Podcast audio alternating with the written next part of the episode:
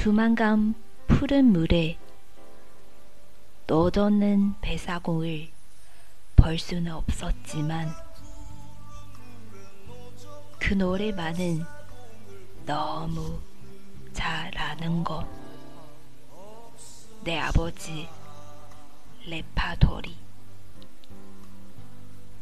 그 중에 18번이기 때문에 18번이기 때문에 고향 생각나실 때면 소주가 필요하다 하시고 눈물로 지 세우시던 내 아버지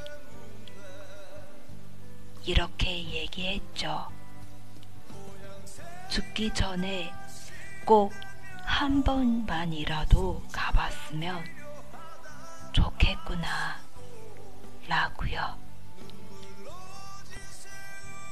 想获得更多的韩语资讯，请关注微信公众号“哈哈韩语”。